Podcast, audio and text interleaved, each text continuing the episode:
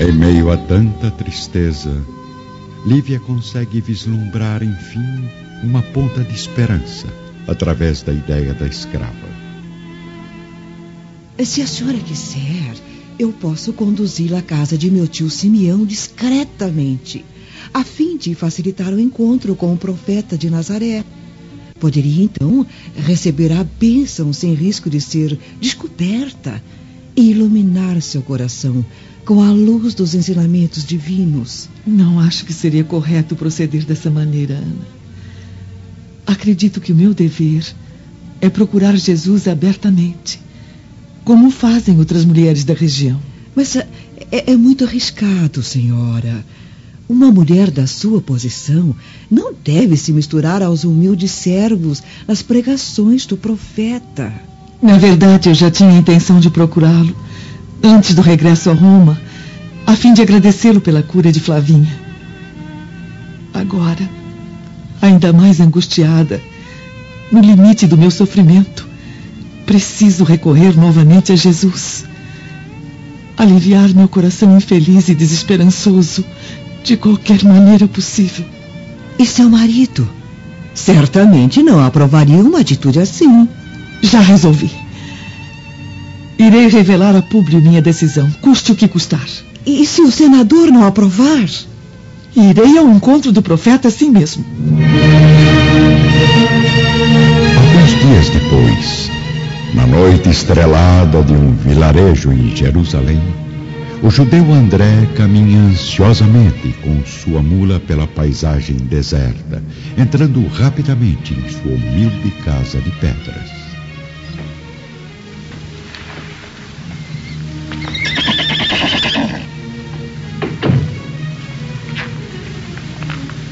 E então, como está o meu pequeno escravo romano? André não acredita no que vê. Mas após procurar por todo o aposento, não tem mais dúvidas, saindo pela rua estreita, desesperado, completamente fora de si. Mas o quê? Roubaram? Roubaram o meu tesouro? Pare de gritar, Roubaram? André! Vai Roubaram? acordar todo o povoado. Você! Você é a responsável porque deixou meu pequeno escravo sozinho? A criança não estava sozinha, meu amigo. Eu levei o menino para a minha casa, pois o pobre menino não parava de chorar. Sua traidora! Miserável! Eu não disse a você para jamais sair com a criança do meu sítio. Traga já o infeliz para cá! Desculpe, André. Estava apenas querendo proteger o menino. Afinal, ultimamente tem havido muitos raptos de crianças na Palestina, inclusive crianças da nobreza como filho do grande senador Lentulus. A pobre mulher judia sai apressadamente, indo apanhar o pequeno Marcos, enquanto André de Gioras permanece sozinho entre os arbustos na noite fria de Jerusalém. Preciso tomar cuidado. A notícia já chegou a ouvidos perigosos. De volta a Cafarnaum, Lívia e Ana estão a sós, no pomar da residência campestre. Tentei de todas as maneiras encontrar uma oportunidade para pedir a Públio a permissão. Mas tamanha foi sua frieza que acabei perdendo a coragem de revelar a ele o meu objetivo. Mas mesmo assim, minha amiga, já estou decidida. Eu vestirei trajes humildes da região e me hospedarei com os teus parentes, pois quero ouvir os ensinamentos do profeta de coração aberto e com a alma iluminada pela fé. Ah, senhora, que Deus abençoe as suas intenções. Como sabe, meus parentes são muito pobres, mas a caridade vive sempre ali, no sentimento de gratidão de todos eles bastando apenas uma palavra para que se coloquem à sua disposição. Eu não pretendo procurar o profeta para lhe pedir atenções especiais, Ana. Mas sim para buscar um pouco de paz ao meu coração.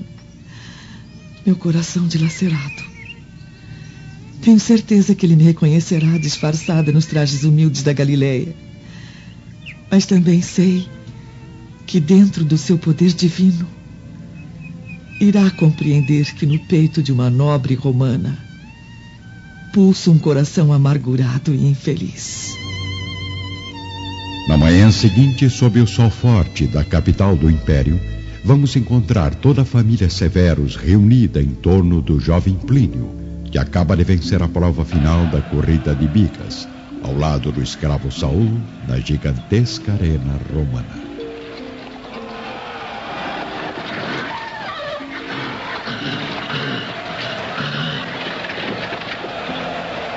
Parabéns, meu filho. Você dominou a briga como nunca. Obrigado, meu pai. Na verdade, não foi tão difícil assim. Ah, é claro. Com a ajuda do melhor construtor de rodas da região, tudo fica mais fácil. Exatamente. Eu fiquei sabendo que Saul é um exímio marceneiro. Obrigado, senhora Calpurno. Mas o mérito da vitória é todo de seu filho Plínio. Tem razão, escravo. Mas para provar que reconheço um bom ajudante, prometo lhe oferecer uma boa recompensa. Aliás, está chegando o dia decisivo. Prepare-se, judeu. Enfim, chegou o momento que Livia Lentulus espera há vários dias. A jovem senhora do senador Lentulus veste uma roupa humilde, misturando-se na multidão presente no lago de Cafarnaum. Agora, na residência pobre onde vivem os familiares da serva Ana, Lívia sente na alma radiosas vibrações de amizade e fé, como se o seu espírito desamparado encontrasse uma nova luz naquele ambiente de pobreza, humildade e ternura. O velho Simeão, na sua figura caridosa e patriarcal, é o que mais se destaca aos olhos de Lívia, que o observa se aproximar envolto na mais pura simplicidade. Então, senhora, preparada para contemplar o mestre com os olhos do coração? Sim. E ouvi-lo com a fé de uma alma angustiada. O crepúsculo de um dia claro oferece um reflexo de luz dourada à paisagem suave do lago. Brisas frescas espalham uma sensação agradável de bem-estar e liberdade no ventre acolhedor da Mãe Natureza. De repente, todos os olhares de homens, mulheres e crianças dirigem-se à pequena embarcação no horizonte, trazendo o profeta para uma nova pregação. Lívia não consegue ocultar seu semblante em meio à multidão de operários, pescadores, mães amarguradas, mulheres adúlteras, enfermos, desesperados e crianças, muitas crianças mas seus traços romanos não chocam os ali presentes, pois todos possuem um mesmo objetivo: receber juntos a graça divina. A barca, enfim, encosta à margem e o mestre se dirige ao local de suas lições. Sua expressão resume uma beleza indescritível os cabelos, como de costume, caem aos seus ombros, movendo-se no ritmo suave dos ventos da tarde.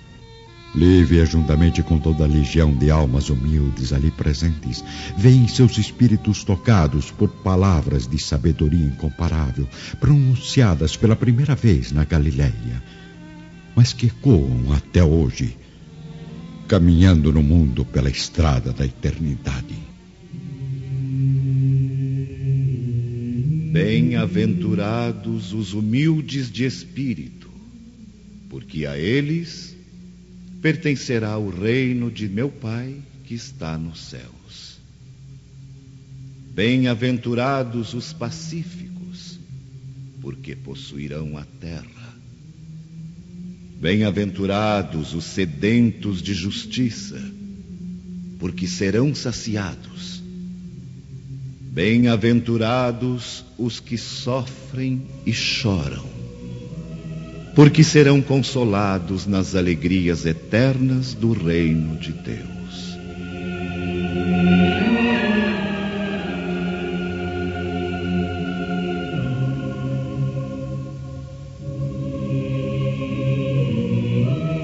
Ainda às margens do lago, o mestre prossegue em seu discurso inesquecível, acrescentando que veio ao mundo não para os mais ricos e felizes, mas para consolar os mais pobres e deserdados da sorte.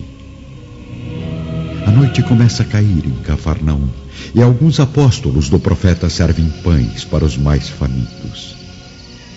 Porém, a multidão de necessitados é numerosa demais. Jesus então abençoa os dois únicos cestos de comida, erguendo os braços para o horizonte dourado da paisagem. Como no milagre, a pequena quantidade de alimento é repartida em pequenos pedaços, igualmente distribuídos para centenas de pessoas. Lívia, no meio do povo humilde, recebe também a sua parte e, ao sentir o sabor do alimento sagrado, não consegue conter a emoção. Deuses misericordiosos, sinto como se houvesse recebido um remédio que vai curar todos os males da alma e do corpo.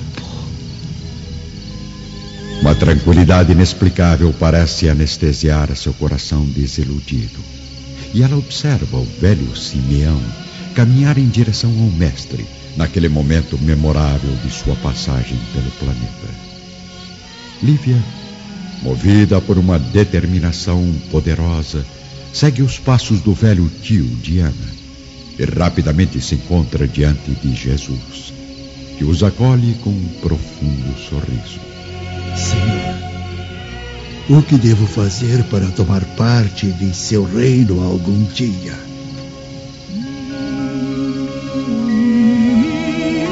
Somente encontrarão o reino de Deus aqueles que amarem profundamente, acima de todas as coisas, ao nosso Pai que está nos céus, amando o próximo como a si mesmos.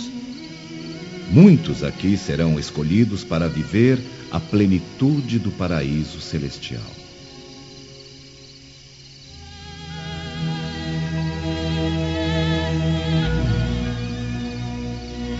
Eu faria tudo para ser um dos privilegiados, Senhor. Simeão, vai em paz e não tenhas pressa, porque, em verdade, aceitarei o teu sacrifício no momento oportuno. E dirigindo os olhos iluminados à figura emocionada de Lívia, Jesus fala diretamente para a esposa do senador Lentulus. Quanto a ti, acredita em nosso Pai. Vai e não descreia porque tempo virá em que saberei aceitar as tuas renúncias sagradas.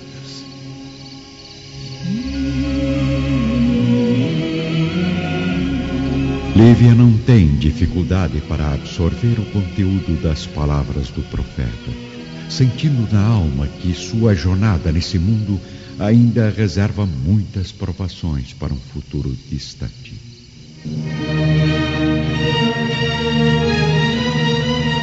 Enquanto isso, no salão do palácio da família Severus em Roma, Plínio e o escravo Saul se encontram a sós. Já está tudo acertado, escravo. Consegui uma embarcação pequena, mas segura, que nos levará a Jerusalém. Mas, senhor, a distância é longa demais. Além disso, acredito que uma pequena embarcação é muito frágil para uma travessia marítima desse porte. Aí está o sabor da aventura, judeu. Eu vejo que está mesmo decidido a impressionar o seu futuro sogro. Claro! Quero ajudar a encontrar o pequeno Marcos. Porém, desejo mais ainda rever a minha futura esposa Flávia Lentulus. E se por obra ingrata do destino não conseguirmos chegar a Cafarnaum? Chegaremos, escravo. Nem que seja a nado. Afinal, somos ótimos nadadores, não é mesmo? Saul agora vive mais um dilema. Aproveitar essa louca viagem para tentar uma fuga ou ir até o fim, de encontro ao homem que mais odeia no mundo e vingar-se pessoalmente de Públio Lentulus. Já é noite quando Lívia e Ana regressam ao lar, confortadas pelas palavras do Messias. Uma profunda sensação de alívio e paz invade a alma da esposa do senador. Porém, ao entrar em seu aposento, ela encontra um marido com uma fisionomia carregada, completamente irritado, impaciente. Que poderosa razão teria a senhora para ausentar-se do lar a essas horas? Desculpe, Públio. Mas sempre que eu tentei me aproximar de você para comunicar minha ausência na tarde de hoje, nunca tive êxito. Pois sempre fugia da minha presença, esquivando-se para o seu gabinete. Novamente peço-lhe perdão. Mas necessitava procurar o Messias de Nazaré, a fim de tranquilizar meu coração aflito. E precisa de disfarce para encontrar esse profeta? Em Jerusalém, sob a brisa noturna do palácio governamental, Sálvio e Fúvia se encontram com Cláudia Pilatos. E então, minha irmã, como é que está conseguindo suportar a solidão? Afinal, já faz dias que o governador se encontra em Cafarnaum. Agradeço aos deuses por existirem pessoas especiais como vocês. Assim, consigo esquecer um pouco a solidão e, e a saudade de meu marido, sempre que tenho o prazer de encontrá-los. Pelas últimas notícias, infelizmente, Pilatos não tem tido êxito nas buscas ao pequeno Marcos, não? Pobre Lívia. Mal conseguiu sentir uma ponta de felicidade pela cura da filha e. E agora recebe essa punhalada do destino. Sinto mesmo é pelo senador, que além de todo o fardo das atribuições de homem de Estado, ainda sofre no coração a perda do filho. Isto causada, logicamente, pelo descuido de uma mãe irresponsável. Não diga isso, Fulvia. Lívia é uma das mulheres mais dedicadas que conheço. E não merece ser acusada por uma tragédia dessas. Eu creio que a pobre senhora deve estar completamente angustiada. Nem tanto. Tenho certeza que está sendo muito bem consolada pela alma sensível do governador Pilatos. De volta a Cafarnaum, na residência do senador Lentulus, ele ouve, ainda irritado, as explicações da esposa. Vesti trajes humildes, supondo que não ficaria bem ser notada como a única nobre senhora em meio à multidão de pessoas pobres e infelizes. Vai a tanto assim o seu desprezo por nossas mais sagradas tradições familiares? Usando as mesmas roupas dos sofredores. Creio que não desacato nossas tradições, meu marido. Mas sim, acredito agir em favor do nosso nome pois ocupa nesta província o mais alto posto político do império. A menos que esteja me escondendo outro sentimento, a senhora não teria razão para procurar o Messias nesses trajes, porque, como está cansada de saber, tenho poderes para requisitar a presença de qualquer pessoa da região em minha casa. Jesus está para nós muito acima dos poderes humanos, Públio. Você está louca? Como ousa comparar aquele profeta miserável com o próprio marido? Quem está colocando tais ideias absurdas em sua mente desequilibrada? Ah, eu já sei. Ana, aquela escrava atrevida. Vou mandá-la de volta para Jerusalém agora mesmo.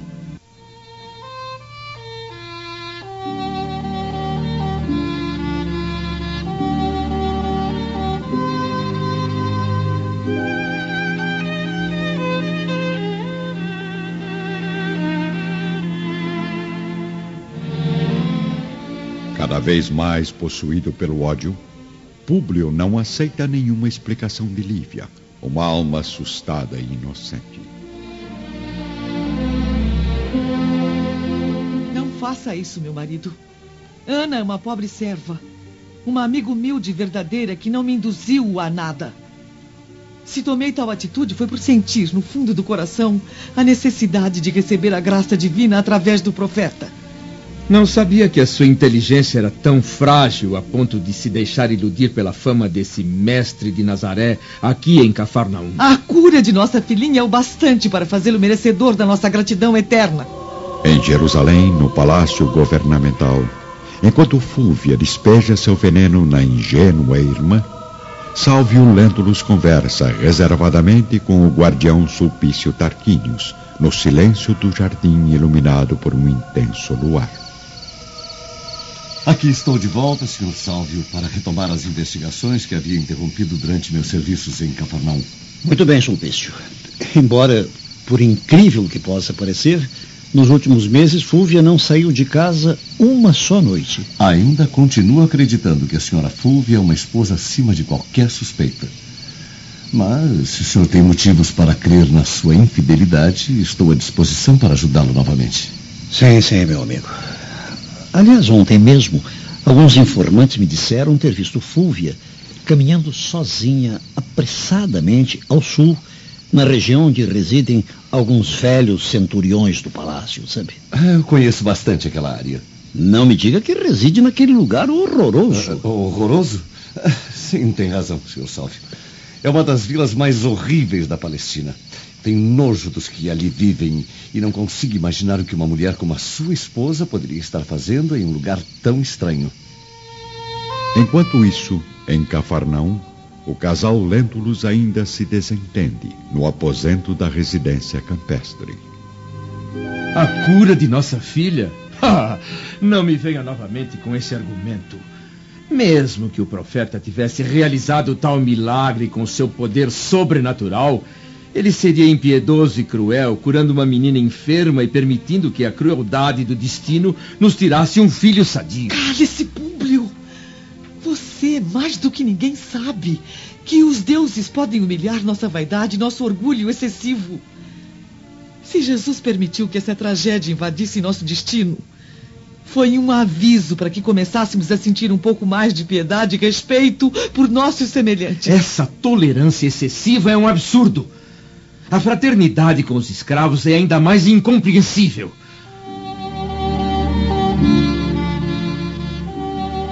Os olhos de Lívia enchem-se de lágrimas.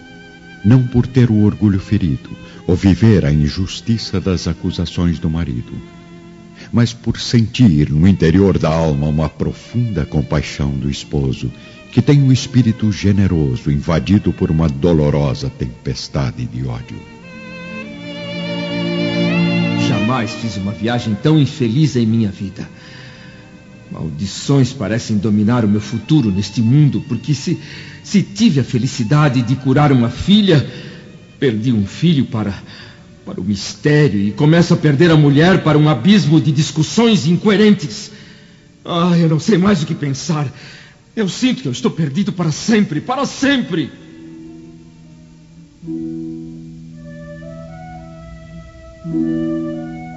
Ao mesmo tempo, no palácio governamental de Jerusalém, Fúvia e o marido despedem-se de Cláudia Pilatos. O guardião Sulpício também está presente à pequena reunião. Boa noite, senhora Cláudia. Já está ficando tarde. A nossa pequena deve estar esperando por nós. Claro. Boa noite. Voltem quando quiserem. O palácio está aberto a vocês todos os dias e a qualquer hora. Obrigada, minha querida irmã. E novamente eu repito: se desejar mesmo visitar o seu marido em Cafarnaum, eu estou à inteira disposição para lhe fazer companhia. Ora, então pretende encontrar o governador, senhora Cláudia? Coloco-me desde já pronto para organizar pessoalmente a viagem, acompanhando as duas até Cafarnaum. Também gostaria muito de visitar o meu sobrinho Públio em sua residência campestre. Não, Salvio. Lembre-se que Pilatos o designou como substituto durante a sua ausência de Jerusalém. Você é obrigado a permanecer na cidade. Tenham calma. Ainda não decidi se farei a viagem. Além do mais, as festividades da Páscoa se aproximam e meu marido estará retornando em breve a Jerusalém.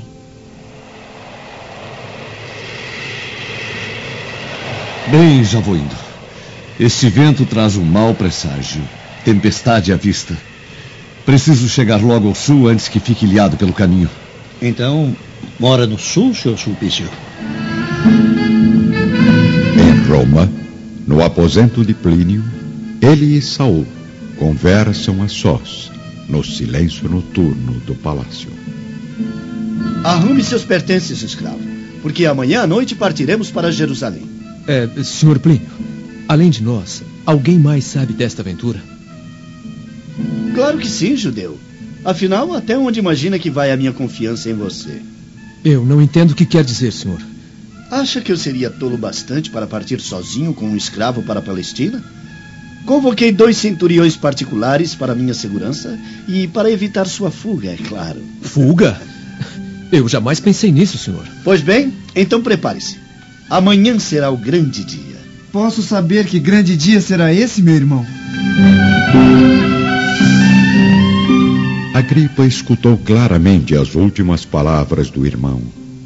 E certamente isto será uma grande ameaça aos planos da viagem secreta.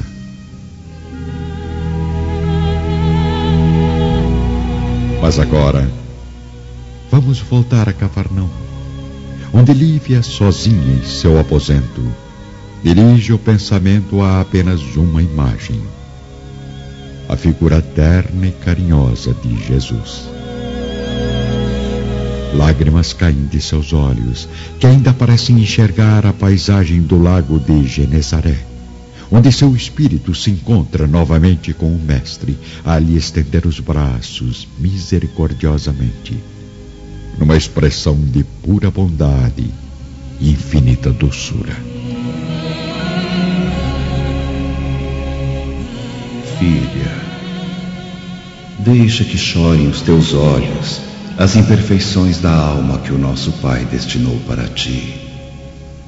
Um momento chegará em que te sentirás no limite das aflições, mas não duvides da minha misericórdia, porque no momento oportuno, quando todos te desprezarem, eu te chamarei ao meu reino de divinas esperanças, onde poderás aguardar teu esposo no curso incessante dos séculos.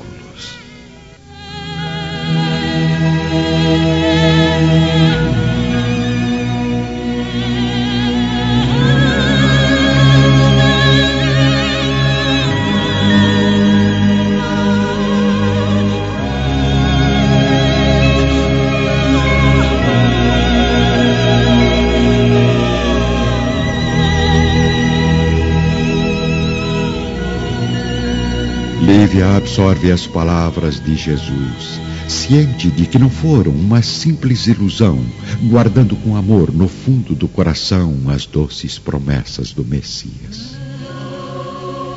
Enquanto isso, em Jerusalém, após Fúvia ter entrado no palácio, vemos Sálvio e o guardião Sulpício, a sós, no portão principal. É claro que não moro no sul, Sr. Sálvio. Disse aquilo na frente de sua esposa apenas para facilitar minhas investigações. Ah, muito bem pensado, guardião.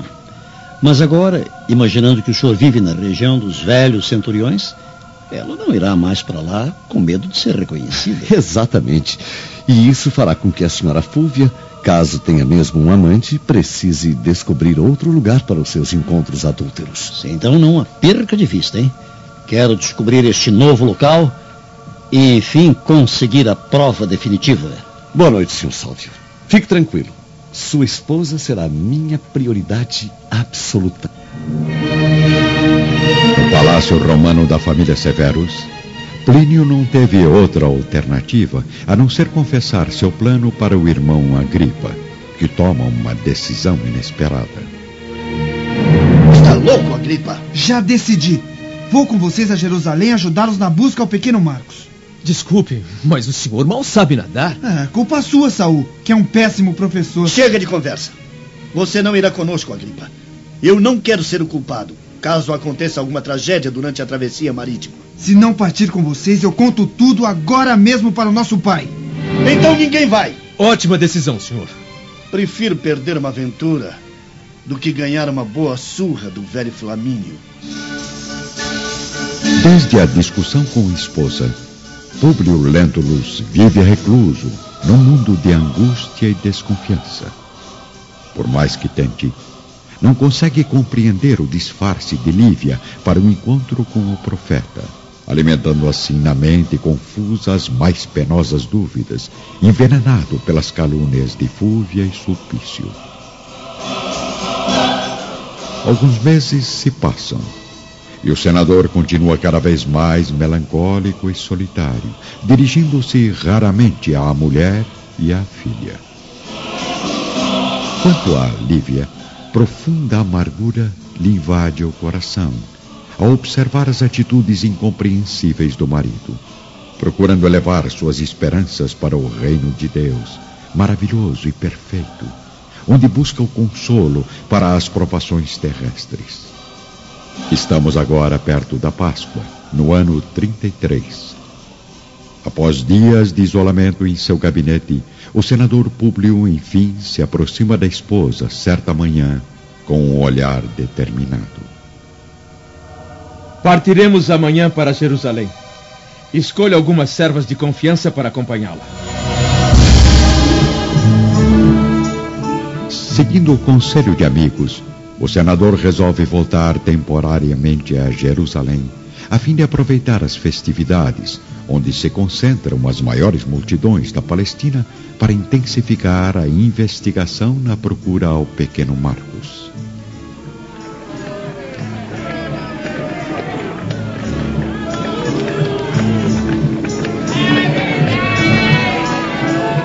Peregrinos de todas as regiões da Palestina estão agora na província, participando das procissões e levando suas oferendas ao suntuoso templo. Autoridades de todos os partidos políticos se reúnem para os serviços especiais da cerimônia, reunindo-se na cidade os homens mais importantes da época. Centuriões, legionários, romeiros, exploradores e uma enorme massa de judeus invadem Jerusalém. Públio Lentulus já se encontra na região, fornecendo instruções para os servos de confiança à porta do enorme templo.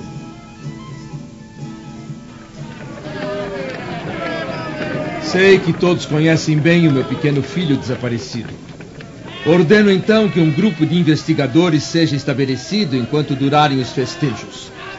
Prometo recompensas especiais a quem trouxer notícias da criança. A fim de ficar distante dos ataques de Fúvia, o senador Lentulus resolve dispensar a estadia na residência do tio, adquirindo uma vila confortável e bem localizada em pleno centro das festividades, de onde pode observar todos os tipos de manifestações populares. Às vésperas da Páscoa, inúmeras caravanas atravessam os portões da cidade, vigiadas de perto por patrulhas de numerosos soldados imperiais.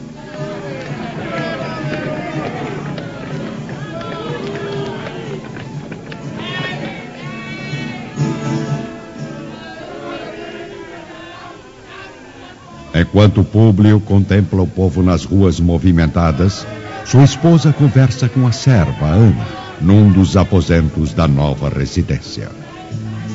Estou tão contente, senhora. Sabia que o Messias chegou ontem à cidade? Verdade, Ana? Sim, e foi imediatamente saudado por todos. Todas as janelas de Jerusalém encheram-se de flores para ornamentar a sua passagem. Até as crianças enfeitaram o caminho em homenagem a ele e aos seus discípulos. Ah. Ah, se pudesse, eu iria ouvir a palavra do mestre, minha amiga. Mas, como sabe, eu tenho muitas dificuldades para conseguir a permissão de público. E se arranjássemos outro disfarce? Não, não, esqueça, Ana. Esse não é o modo correto de resolver o problema. Mas, no entanto, eu quero que fique livre das suas obrigações durante a permanência de Jesus em Jerusalém, para ouvir pessoalmente os ensinamentos do Messias que tanto nos consolam o coração. Na noite do mesmo dia em Roma, às margens de Hóstia, vemos o jovem Plínio trajando um nobre uniforme de soldado romano, aproximando-se de uma modesta embarcação e cautelosamente indo ao encontro de um velho marinheiro judeu.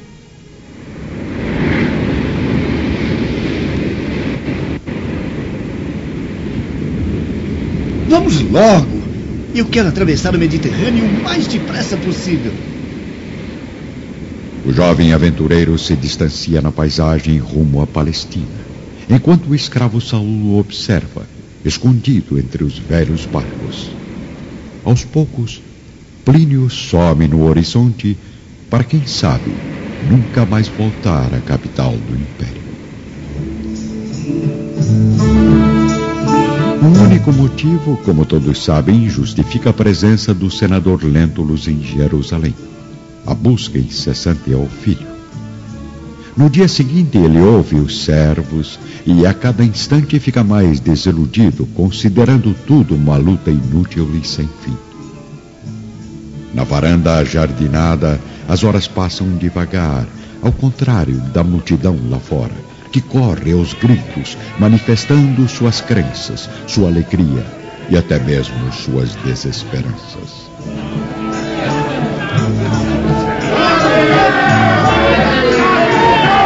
Públio e Lívia estão cada vez mais distantes um do outro, como se os laços sagrados do coração estivessem destruídos. Ela, porém, tenta se aproximar do marido.